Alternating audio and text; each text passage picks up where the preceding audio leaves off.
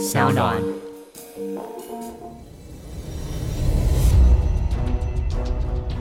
什么是正义？什么是真相？跟着台湾建士权威阿善师，重返那些离奇、轰动的命案现场，请听阿善师的见识实录。各位听众朋友，大家好，欢迎收听今天的阿善师的见识实录。我是见识专家阿善师谢松善。大家好，我是子荣。我们阿善师的见识实录的节目，在前一阵子的 Apple Podcast 排行榜上面呢是飙升哦，在前一阵子我们上升到第十四名的名次，哇，这么厉害啊！超级前面的，非常谢谢所有的新朋友的加入，还有很多老朋友的持续收听。那当然呢，很多我都是从 DK 还有 D 嫂的异色档案，还有偷听史多里来的，所以呢，也要跟很多的新朋友说声嗨。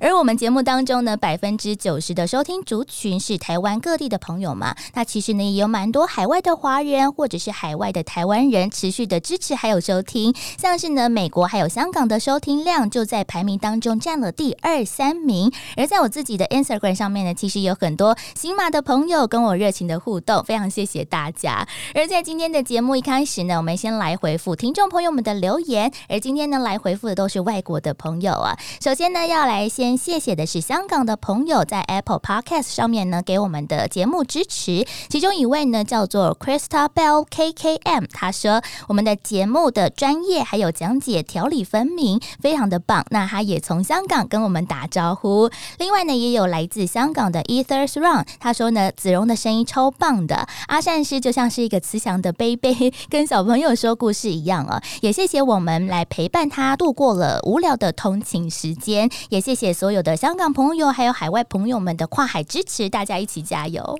是的，非常感谢大家哈。另外呢，在 Apple Podcast 上面呢，还有来自呢比利时哦，比利时的听友的留言呢，他说偶然间呢，他发现有这个频道。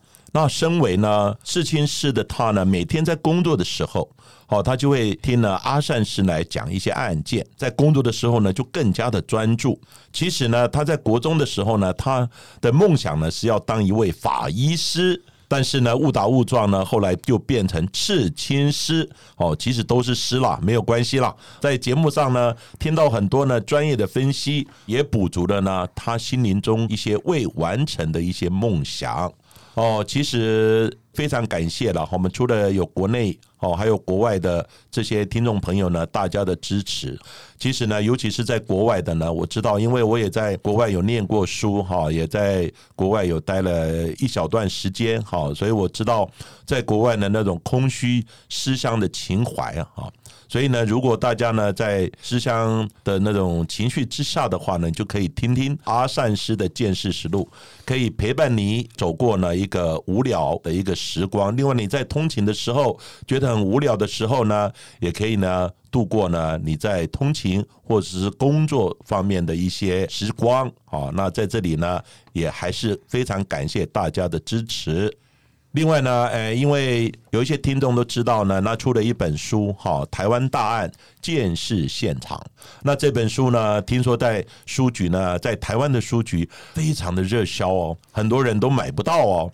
啊，那当然，如果海外的听众朋友呢，你们想买这本书呢？你不要忘了，在博客来也可以呢寄到海外去哦。另外也可以买一些电子书呢，等等都可以听听呢。阿善师呢跟各位谈一些呢台湾的一些重大刑案，还有呢我在从事呢刑事监视工作的一个心路历程。好，非常谢谢大家的支持。也请大家呢持续的支持阿善师的新书《台湾大案见识现场》。而近期呢，在台湾闹得沸沸扬扬的警戒新闻，就是台北市松山警分局中仑派出所，在日前呢被黑衣人闯入闹事，并动手砸毁了非常多台的荧幕电脑。但是呢，闹事者不但没有被逮捕，在警察局的内部监视器的画面还被许姓的前所长不小心手动删除，也引发大众来怀疑说，是不是警察吃案呢？这起事。件其实也是损伤了警察的形象。那当然，后续的相关人等也受到了惩处来调职。到底真相是什么？是不是真的有高人指点要息事宁人呢？目前呢还不得而知哦。不过，其实原本警方原本是声称说是停电才导致这监视器的影像遗失。不过后续证实是许姓的前所长用手动的方式按下了格式化的清除，才把档案呢销毁了。那这个行为其实还是有点不太单纯。不过呢，在监视器的影像后续才从台北市刑大的科侦队，那花了四十多个小时来协助还原，那九十六秒的关键影像才因此曝光。不过呢，在我们大众的认知之下，其实不管是军警消各种的单位，其实常常也是握有比较多关于这犯案啊，或者是办案的相关资源，还有专业的知识经验。所以在阿善师的一个经验当中，这些的办案的专业人员，如果想要呃毁灭证证据啊，或者是要做出完美的犯罪，这些成功率是不是比一般的犯罪者还要高呢？是的，其实呢，我在教很多学生哈，跟各位听众朋友听我在讲阿善是见识实录，分析一些刑案呢。其实呢，我们也讲到呢，警察侦查的方法。当然，相对如果歹徒听到了，会不会学习呢？当然也会了哈。所以呢，这个之间呢有两难，就是呢很多东西呢都有两面的一个影响，哈，有正面的，哈，也有负面的。不过呢，就看你的心态哈。那所以呢，有人讲呢，如果阿善是来犯案，那真的非常可怕哦。因为我不但自己研究学习，我自己也在教导。呃，所以呢，一些办案的专业人员呢，如果真的他们要来犯案的时候，尤其是一些警察同仁犯案的时候呢，当然，呃，警方要办案的时候呢，还是会呃稍微棘手一点。不过呢。总是呢，警察有时候呢，这个科技一直在进步。好，现在呢，尤其是我们现在呢，各个街道上都有很多的监视器。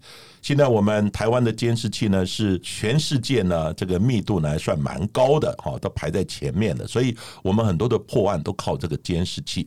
那这个案子呢，当然提到监视器，哦，于是呢被所长呢来手动的来格式化，好清除档案。不过呢，他可能不知道，现在呢我们有一个叫做做数位监视。好，就是你哦，手机啦，你把它 delete 掉啦，或者是说你一些影像啦，把它消除掉啦，格式化啦，delete 掉啦等等，其实都可以还原。哦，这个叫数位鉴识。哦，这是这几年呢发展非常进步的，而且已经有软体哦，可以呢来复原这些东西。哦，所以呢，你再怎么样厉害，其实警方呢还是有一些更高的科技，哦，可以来破案的。但是呢，对于这个案子呢，其实案发的辖区呢，松山分局的分局长是我的学生，我是他的老师。天哪！而且呢，局长是我的同学。哇！哦，所以呢，这两者呢，可能都是呃相关的一些关系人。好，所以我来谈这个案子呢，其实是不太适合，我应该要回避哦来评论这个案件。不过呢，因为这个案子实在是。闹得太大了，哈，在社会的这些新闻呢，也吵得沸沸扬扬的，哈。那这个评论呢，也意见呢分歧，哦，甚至也产生阴谋论。所以呢，我不得不呢提出一些个人专业的看法，哈。其实这个案子呢，真的也造成警界呢非常非常大的一个伤害。哦，其实最主要的关系人呢，就是其中一位教官。那教官呢，因为在外面呢跟人家发生一些纠纷啊等等，后来呢被围殴了。围殴以后呢，他看了一个人，好难敌那么多人，所以呢他就赶快的逃回派出所。那这些人呢，也从后面呢追到派出所里面。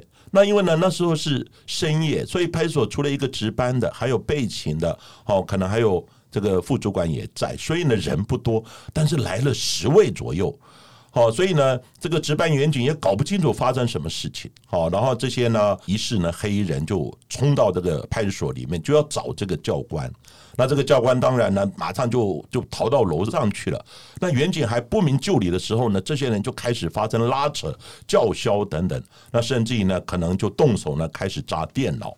那在这个画面呢，因为这个画面在新闻上有看到哦，我看到呢，其中一个远景呢已经勒住了哦，其中一个歹徒的脖子，哦，想要把他逮捕，但是因为人太多了哈，所以后来呢，可能是到最后呢，也是没有办法呢，只好这个人呢，可能就放走了。其实这个案子呢，如果你事后来追究，其实不难。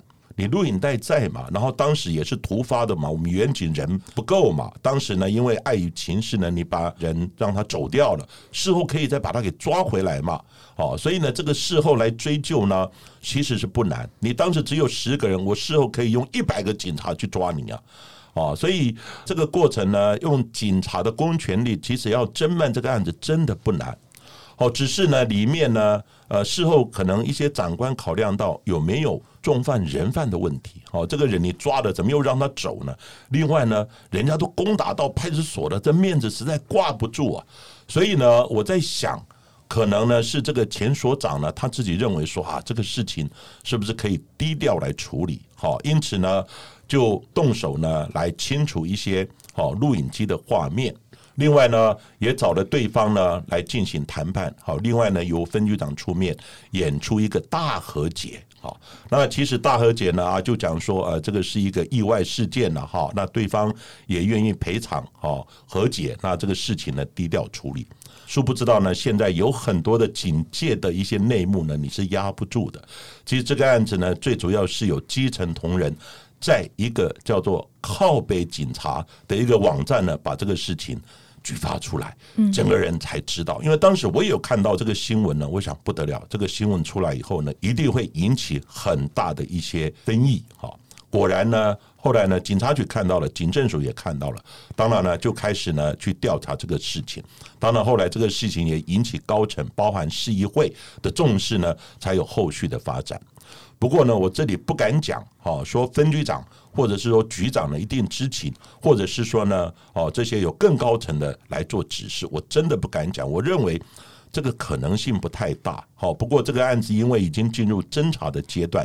哦，这个检察官也开始调查，也调了分局长啊、局长啊到地检署去讯问的。另外呢，也查扣了他们的手机啊等等，要进行相关通联的分析等等，甚至于呢，呃，还有可能进行测谎。哦，所以我在这里不做预测，但是以我的看法，基本上呢，可能长官是真的不知情啊。但是因为你知情的时候，这里面其实就牵扯到一个犯罪的问题。哦，这个事情是蛮严重的。其实，呃，这个许信所。长呢？我在想，说不定我也有教过了哈，在警大我也有教过哈。只是他，我认为呢，他可能是因为第一个想说大事化小，小事化无；第二个呢。可能是认知错误啊，但是警察工作其实是真的变化多端了。有时候一个情况呢，你没有判断好，可能就会做成一个错误的一个决策。哈，要怎么做？哈，其实我认为大家真的不要太苛责警察，警察真的很辛苦，但是人难免会犯错。当然犯的错应该予以这个惩处。哈，只是呢，不要再。波及到其他的警察同仁，哈，这是阿善是在这里拜托各位社会大众的，谢谢。而这一起的松山警分局的中仑派出所的案件，也请大家呢可以持续的追踪后续哦。而不过呢，在今天的阿善师见识实录的节目当中，我们要来跟大家谈谈很多的听众朋友们敲碗的李昌钰博士的案件呢。而这一起李昌钰博士曾经在一九九五年所办过的这个精彩的案子，这个凶手本身就是美国的刑警队队长哦。他本身呢就是身为一个办案无数的队长，是不是真的能够天衣无缝的杀？杀人，而且不留下任何的证据，还有线索呢？到底这一起的警察杀妻案，李昌钰博士当时是怎么侦破的呢？阿善师是的，其实呢，人走过必留下痕迹啊！你要作案呢，完全天衣无缝，完全任何基证都没有。当然是有可能，不过呢，这已经是这个高手中的高手哈。一般人，甚至你只是一般的办案的刑警队长，我认为还是会有一些疏漏。所以呢，我的老师呢，李昌钰博士他也说过，尸体会说话。那尸体会说话呢？这句话是不是真的会很灵异的突然站起来开口跟你喊冤呢？跟你道出呢事情的真相呢？No，当然不是这样子喽。而是呢，从尸体的一些状态呢，还有呢，尸体的一些表征呢，可以推敲出死亡的时候呢，哦，他的时间呐，哦，他的周遭的环境呐，还有作案的方式啦，等等，哈，一些讯息，在这有呢这些基证，哦，我们可以呢回推重建呢还原这个案件呢发生的一些经过，哦，还有一些当时的情况，然后呢追究找到凶手，最后呢还被害者一个公道。不过呢，这起案件呢，关键的被害者呢，也就是刑警队长的妻子。那他的尸体呢已经火化了，那到底呢要如何从侦查资料，还有呢几张的照片，好，还有呢存留的一些证物中呢找到犯罪的市证？这个时候呢，就真的要从证据呢慢慢来推演，哦，就是让证据来说话喽。那这起案子的经过是这样子哈，在一九九五年，哈，就是我们国内的民国八十四年十一月二十七号的时候。在美国呢，夏威夷群岛西洛呢一个小镇，在下着磅礴大雨的一个夜晚，通往呢火山顶的公路上呢，这个巡警呢接到一通报警求助的一个电话，一名男子呢他就急急忙忙的说，他跟妻子呢发生了车祸，请求呢警察能够来帮忙。那警察很快就来到这个车祸的现场，看到呢一辆白色的厢型车上有一个呢男人在车上的后座。抱着一个用毯子包裹起来的一个女人，那这个女人呢，头上呢都是血，而且下巴呢还有一个很大的伤口，看起来呢真的伤的不轻啊。根据警方的调查，这对男女是一对夫妻哦。她的丈夫呢叫做肯尼斯曼西森，他的妻子叫做伊方曼西森。在救护人员赶到现场之后，就发现了伊方其实已经当场死亡。其实伊方呢是夏威夷当地的非常有钱的原住民，而肯尼斯在夏威夷其实也是一个小有名气的人物。他是一个资深的刑警队队长，而同时呢还兼做了房地产的相关生意哦。他供称在当天晚上，他和妻子开着车在路上，因为一些元素，他向妻子呢要提出了亲子鉴定的一个要求。那他的太太一方就觉得大受打击、大受侮辱，所以两个人在车上就发生了激烈的争执。于是呢，一方他就愤而之下就要求要马上停车，他就下车离开。当然呢，那时候肯尼斯他也是因为在气头上，所以呢就让妻子下了车，然后开车就走了。不过呢，她的丈夫越想越不对劲，想说都那么晚了，而且呢，路上又是一片漆黑。如果呢，妻子真的出了什么意外，不是太危险了吗？所以呢，他就马上哦，开着车掉头回去找妻子。不过路上实在是太暗了，又加上了下着倾盆大雨，所以呢，肯尼斯一个不留意就撞倒，而且碾过了自己的妻子。而在一个惊慌马乱之下，就把妻子抱上了车，用毯子裹住她，然后他的妻子也在他怀里说了一句“我爱你”之后，这个一方马上就。断了气。由于呢，刑警队长呢肯尼斯的口供呢，跟车祸现场的环境呢，基本上看起来还算蛮吻合的，没有发现了什么破绽。再加上呢，他是资深的警官，在这个地区呢也颇有声誉的。最后呢，警方呢和地方的法庭呢都采信了他的说法，然后肯尼斯呢只是被轻轻的判处了三级的过失杀人罪呢，刑期大概只有一年左右。然而，在当时呢，第一个到达现场的警察呢，他并不认同警方的一个调查报告。乙方的一个头上的伤口呢，非常的多，而且呢，明显呢是像有经过呢外力的一些撞击，而不是单纯被车祸呢碾压致死的。那现场的血液痕迹也跟呢肯尼斯的车祸的一个说法呢，也大大有出入。因此呢，这起案件呢，更加引起大众的一个重视。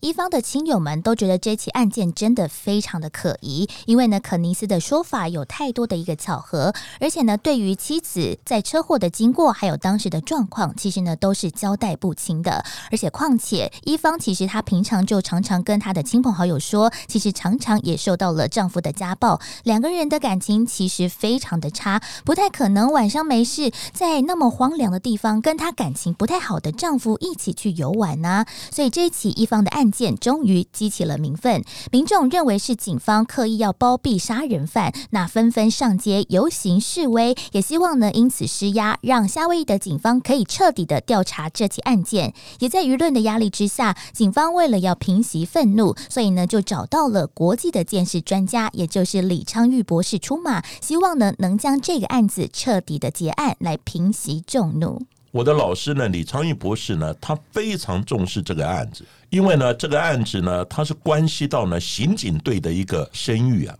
如果呢，这个刑警队长呢没有杀妻，那就为他呢来洗刷呢被舆论呢误会他是杀妻凶手的这样的一个冤情。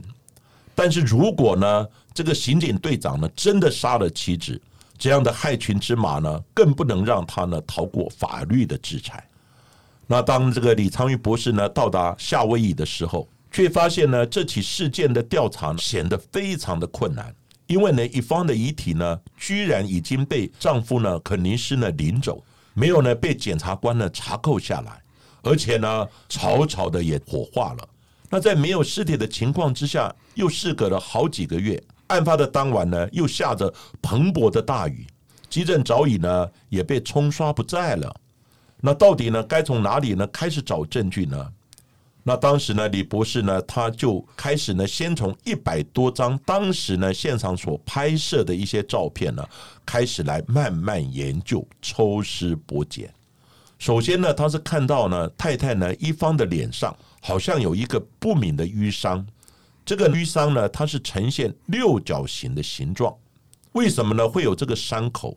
那这就不像是车祸所导致了啦。因为呢，这个先生讲呢，他是车碾过了。那碾过呢？那就要看这个车上呢有没有这种六角形呢？好像是一个硬的东西呢所造成的伤口。那如果不是车祸呢？那这起案子又该如何解释呢？唯一的破案的希望呢，就落到这个案子呢唯一保留下来的当时呢案发现场的那一台肇事的箱型车上面了。因为当时的肯尼斯有他不肯缴交大概三百美元的车辆管理费，所以这台案发的白色厢型车就一直扣押在警局。那肯尼斯想说啊，他的犯罪呢天衣无缝吧，但是没想到呢，全部的证据都在这台车子上面了。李昌钰博士还有团队，他们非常仔细的里里外外的检视这台车，却没有发现车子有撞到一方的相关证据。整个车子的外壳都非常的完整，没有撞击的痕迹，也没有像。是衣物的纤维，或者是血迹、毛发等等的业绩证，反而呢是在检查车子车底的时候，发现了车子底下有一个刮擦的痕迹，还有一些毛发、血迹，甚至是皮肉。在后续的检验来证实这个血迹真的是来自死者一方，所以呢，李昌钰博士就判断当时的一方是躺在湿透的地板上被碾过，而不是肯尼斯所说他的妻子是被他撞倒之后再被车子碾过的。当李博士呢进入车厢之后，他就立即呢看出这个车厢内呢出现了大量的一些疑点。首先呢是在箱型车的后门门边呢，他有发现二十多根一方的头发。那这个头发呢，经过显微镜的镜检的时候呢，他们就发现了这个头发呢是钝器好所切断的，头发呢有经过呢碾压呢扁掉的一个痕迹。而不是利刃呢切断的整齐的切面，各位可以想想呢，如果一个头发你用刀子或剪刀剪断以后呢，它当然就是非常平整的好一个痕迹。不过你是把这个头发好经过打断的，那首先呢，它就会被打扁，扁到很细的时候呢，再被扯断的，它的痕迹在显微镜之下一看就不一样的。第二点呢，是李博士发现呢，在驾驶座的遮阳板还有仪表板上面有很多很多的血迹。那如果说是发生车祸，那为什么会在呢前座的遮阳板呢，还有呢这个仪表板呢上面会留下这么多的血迹？那这个先生呢，这个肯尼斯呢，他就辩解说，他发现呢撞到以及碾过妻子的时候，他就把妻子呢搬到车厢里面来进行急救。那可能这个时候呢，才不小心在遮阳板上面的地方呢留下了一些血迹。不过呢，经过李博士的判断，急救的血迹呢跟喷溅的血迹呢，它形态是完全不同的。如果急救呢，大多是抱起当事人的时候呢，它是属于转移性的血迹。或者是说呢，你这个血呢滴下来的时候，因为地心引力的关系呢，血流呢往下滴，就成为滴流状，好，英文叫做 drop，好的一个这样的血迹，好，就是呢，像假设我们发现自己亲人受伤啊，怎么样，你抱起来的时候，血会转移到我们的身上，或者是说呢，你在移动的时候呢，这个血会滴流在地上，但是。喷溅型的血迹呢，它是往四面八方喷溅出去的血迹，它的形态是不一样的。因为刚好呢，我就是研究呢血迹形态好这一方面的这种专业。第三点呢，在检视的过程，李博士呢，透过呢斜光的检视呢，发现在后座的门口侧边的一个车板上呢，有这种手指呢这个抹过的痕迹。然后呢，再用呢这种血液的针显剂，哈，就是这个四甲基联苯胺，清楚的就显现了一整条呢由上而下这种血手印呢擦抹的痕迹。那这里呢，所谓斜光呢，就是一种低角度的光，就像呢，各位如果在家里面呢，你把这个手电筒打开，然后室内的光全部关掉。你把手电筒呢放在地上，你就会发现呢很多灰尘的一些脚印啊等等，就可以看得到。这个叫低角度的检视。那第四点呢，在车内，李博士呢就有发现五百多处的中速度的喷溅型的血迹。那这种喷溅型血迹呢，是要经过撞击或是打击的时候呢，才会出现的血迹形态。从血点的位置呢，我们都可以呢推测血液呢从哪里来的一个飞溅的一个方向，然后呢倒推回去呢，就可以呢回溯找出呢死者被殴的这个位置以及被殴的状态方向等。假如呢人体呢是有移动过，血液的喷溅方向呢也会有不一样，就会产生第二次的一个喷溅的血源位置。从现场大量的分布血点来研判，当时呢，乙方是在呢生前的时候被殴打，而且呢有挣扎移动，所以呢还原出呢三处的殴打的一个血源喷溅的位置。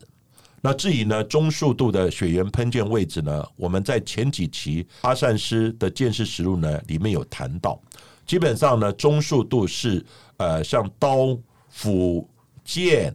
哦，还有一些棍棒啊等等呢，刺或是砍呢，或是打击呢，身体造成这种开放式的伤口，因为我们心脏有压力，所以呢，血就会从那个突破口呢就喷溅出来。那喷溅出来呢，这个一般称为中速度的喷溅血迹，它的大小呢大概好是零点一到零点四公分左右，而且它是向四面八方喷溅。那我们可以呢度量它的大小之后。用拉线回溯的方式呢，可以回推到原来被打击之后呢血液喷溅的位置来推论当时被打击的姿势啊、高度啊等等。哦，这个在我们阿善是见识实录之前，我记得是有稍微提到过。那第五点呢，这个李昌钰博士呢，另外在车子呢这个内部的车顶上呢，发现有这种抛甩式的一个血迹形态。那这个抛甩式的血迹形态呢，也显现了一个行凶的姿势呢，以及抛甩的动作，像是呢榔头呢敲击被害人之后，敲下一次以后呢，血开始流，那榔头呢再敲第二次以后，哦，然后呢再敲第三次以后，一次一次的敲击呢，他在挥舞的时候呢，那个动作呢就会在上方的车顶上呢留下了这种抛甩式的。喷溅血迹，这个抛甩式的喷溅血迹呢，英文叫做 case of，哦，case of 这样的一个血迹。好，那根据呢现场呢这种血迹形态的研判呢，乙方呢至少被打了三次之多，那表示呢可能在车顶上就有三道这种抛甩式的喷溅血迹，在接近车门的位置呢，就发现有一个金属螺丝帽。那上面呢，同样也发现呢有乙方的头发呢，还有血迹。那这个螺帽的形状跟大小呢，跟一开始呢看到照片，乙方脸上的这个六角形的伤口还蛮吻合的。那这呢表明呢他在生前有受到重伤之后拼命的挣扎。还被人呢强行的拉向车的时候呢，可能有撞到呢这个螺丝帽呢所造成的伤口，因为螺丝帽上呢也沾染了一方的头发跟血迹。那以上呢这些血迹的形态呢，就说明了凶手呢先把一方呢打成了重伤，再把他呢拖下车，然后呢再用车子呢把他碾压致死。最后呢，再把一方的尸体呢搬回车上呢，然后打电话报警。而车内的血精浓度的不同呢，也证明了这样的一个说辞。因为呢，车子前座的血精呢是呈现浓的纯血液的状态，并没有雨水的混杂。但是呢，在靠近后座的地方呢，则是掺着雨水还有泥巴的这样的血晶的一个状态。因此呢，本案呢，尽管尸体已经火化了，但是呢，凡走过一定会留下痕迹。那以上的血迹形态呢，清楚的也证明了刑警队长先生呢肯尼斯犯罪的一个事实。根据李昌钰博士对于这些车内的血点还有血迹的形态来研判，根本就不是她丈夫肯尼斯所说是在发生车祸之后在车内做急救的一个状态，反而呢是一起精心设计过的谋杀案。在精准的血迹喷溅的重建，也戳破了刑警队长肯尼斯的谎言。但是这些到底该如何说服法官还有陪审团呢？李昌钰博士在法庭的现场其实也做了非常多不同的血迹形态的一个。实验还有说明，让现场的大众呢知道什么是中速度啊，或者是什么是喷溅型，各种不同的一个说明，让现场的人员呢一并的做了解。而也在现场的刑警队长肯尼斯，他面对了这样子的一个事件发展，他完全愣住了。他以为在车内的一切痕迹，他都可以用他的说法来掩饰过去，不被受到怀疑。但是完全没有想到，透过了专业的监视团队，还有高科技的方法，让他所有的血迹呢都。都做了最合理的解释。最后，检察官就问他：“当你把妻子抬到后座的时候，他的身体是干的还是湿的呢？”这句话他也沉默了，他无法自圆其说，所以也间接承认了他的罪行。在最后，陪审团经过了好几个小时的讨论，来判定肯尼斯的谋杀罪名成立，来判处终身监禁。那这个案件呢，在先前检察官办公室呢重启调查的时候。就发现了这名呢刑警队长肯尼斯呢，其实他的身上呢有许多不可告人的秘密。那他在呢娶了这个有钱的一方呢作为妻子之后，依然呢到处拈花惹，而且呢外面有许多的小三，甚至呢还忘恩负义呢，想要休掉了原配的妻子。那经过呢调查之后呢，也发现。在案发之前呢，肯尼斯才帮呢这个太太一方买了高额的一个保险。那假如妻子呢真的是死于车祸的意外，他还可以拿到两倍的理赔金呢。其实呢，他早就呢精心设计了这一场车祸的一个抹杀案。十一月二十七日当天呢，是妻子呢一方开车呢往火山顶呢这个度假村的方向呢来行进。那一方呢，发现呢，前一天呢，他的先生肯尼斯呢又去偷吃，因此呢，两人在车上呢就爆发了激烈的争执呢跟冲突。这个时候，肯尼斯呢就拿出警用的大型手电筒打了这个一方。那一方呢，他想闪躲呢，所以往后座的地方呢就逃去了。那肯尼斯呢还持续的追打，正当呢一方呢想要出去开门逃脱的时候。肯定是呢，从后面呢压住他，持续的用手电筒打他，最后呢不堪了几次的重击呢，一方呢慢慢的滑下来，最后呢倒卧在地上，因此呢在那个车板上呢也留下了一道血手印的一个擦抹的痕迹，这也是呢一方留下呢在车上最后的印记。